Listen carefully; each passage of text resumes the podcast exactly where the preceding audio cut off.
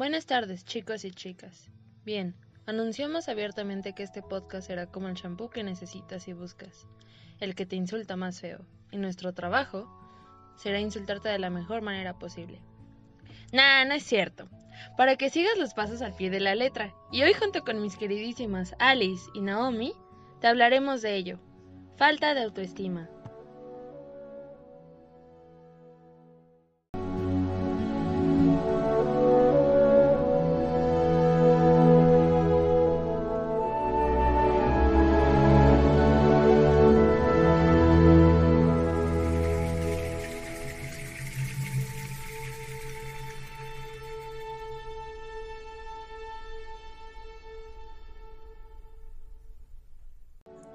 Muchas gracias por la presentación, Vanessa. Bueno, como sabemos, lo más importante antes que nada es reconocer que existe un problema. Sé que es difícil, pero es necesario. A veces lo más fácil es culpar a los demás, pero de ahí nada va a cambiar.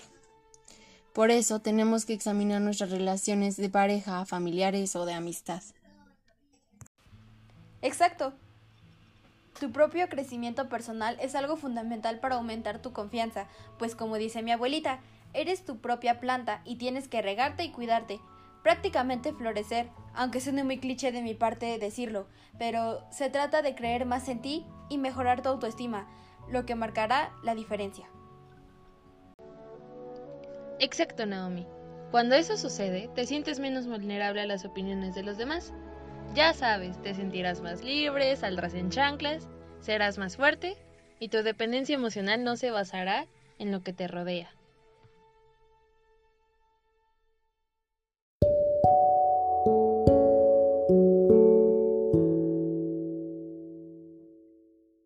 Céntrate más en ti.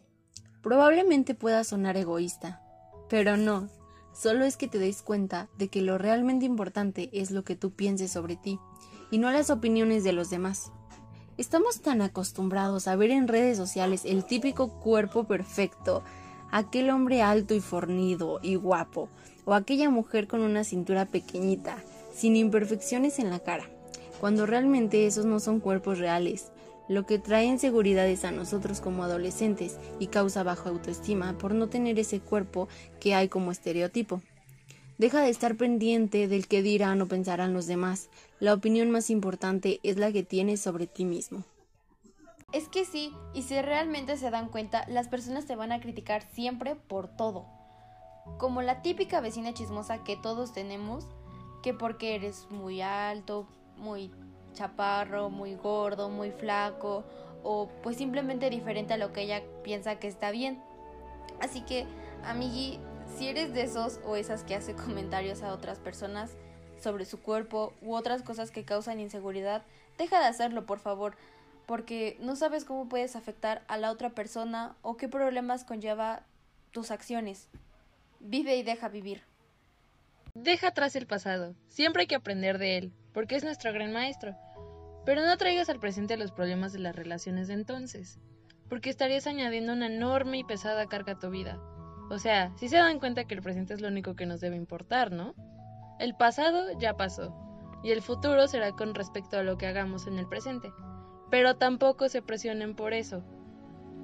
Así que céntrate en lo que estás haciendo en este momento, y no en lo que hiciste o vas a hacer. Comprueba tus principios. A veces nos encontramos con personas que han adquirido unas rígidas reglas o ideologías sobre cómo tiene que ser una relación y sobre cómo tienen que comportarse los demás. Esas creencias personales, en gran parte erróneas, son una carga en cualquier relación y se convierten en una fuente de constantes decepciones. Asume la responsabilidad de tus emociones.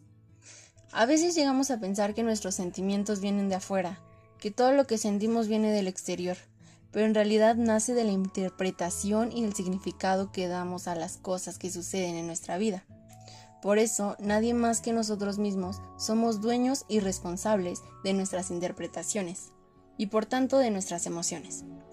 Es fácil victimizarse y echarle la culpa a los demás, pero si quieres dejar de ser una persona con dependencia emocional, es importante responsabilizarte de tus emociones y de tu vida, sabiendo que no está en manos de los demás, sino en las tuyas propias. Aprende a estar bien a solas. la persona con la que más tiempo vas a pasar el resto de tu vida va a ser contigo mismo. Por eso, esa es la relación que más debes cuidar. Si no estás bien contigo, ¿cómo vas a estar bien con alguien más?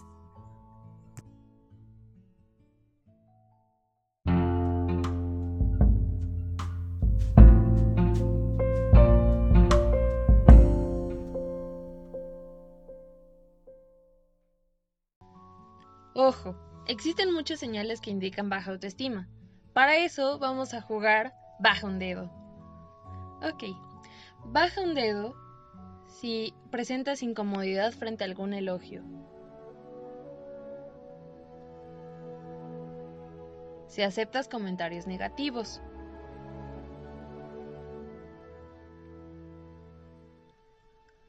Tomas las críticas de manera personal. Si aquí en adelante ya bajaste al menos dos o tres dedos, déjame decirte que estás en el lugar correcto para buscar un apoyo.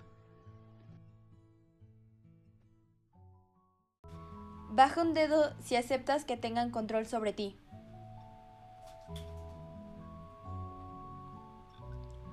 Si culpas a otros por tu sentir.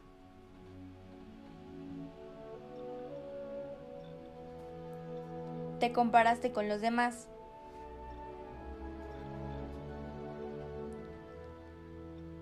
Estás a la defensiva.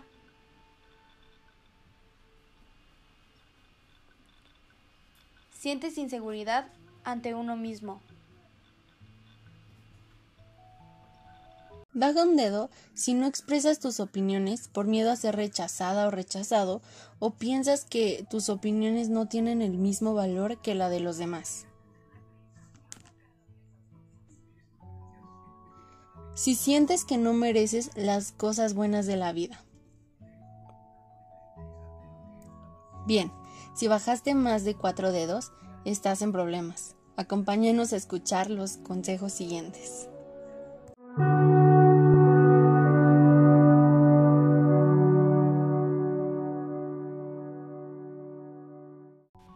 Estos son algunos consejos que podemos darte. Cabe aclarar que son consejos, mas no pasos. 1. Cambia las palabras. Se trata de pensar más positivo, identificando los pensamientos como no puedo, es difícil, seguro que a mí no me sale, es complicado. Y cambiarlos mejor por un lo voy a intentar. Seguro que no es tan difícil, sí puedo. Si él puede, porque yo no. Voy a hacer lo mejor que pueda. Parece un juego sin importancia, pero tu cerebro lo va a interpretar de una forma distinta y con más positividad. 2. Evita compararte con los demás. Comparar tu vida con la de los demás es lo peor que puedes hacer, porque cada persona tiene su vida y unas condiciones que le han llevado a estar al punto actual. Nadie nace con las mismas capacidades ni tiene las mismas experiencias de la vida, por lo que es imposible compararse. 3. Acéptate tal y como eres. ¿Qué tal si escribes en una hoja todo lo que te gusta de ti y todo lo que te gustaría mejorar? De esa forma, plantéate metas que sean fáciles de conseguir y te sentirás mucho mejor cuando lo logres. Ya verás cómo poco a poco vas aprendiendo a amarte y demostrarte que puedes mejorar. 5. No te mortifiques en la búsqueda de la felicidad. Valora todo lo bueno que tienes en tu vida y lucha por mejorarla. Abre tus ojos y date cuenta que la felicidad que buscas te está rodeando a cada momento. Pero no te frustres si crees que aún no la encuentras porque la felicidad no es un estado, son momentos. En su lugar, aprecia las sensaciones de paz interior y de tranquilidad en tu día a día, porque este sí es un estado que se puede prolongar en un tiempo. 6. Regálate tiempo. Dedica un tiempo para ti haciendo las cosas que más te apasionan como bailar, cantar, leer, jugar, ver la tele o incluso comer y dormir y sentirás una tranquilidad inmensa en tu interior. Y por último, si tienes problemas de ansiedad que te impiden vivir una vida en serenidad, Busca ayuda psicológica siempre que lo necesites. No le tengas miedo a lo nuevo o a lo diferente.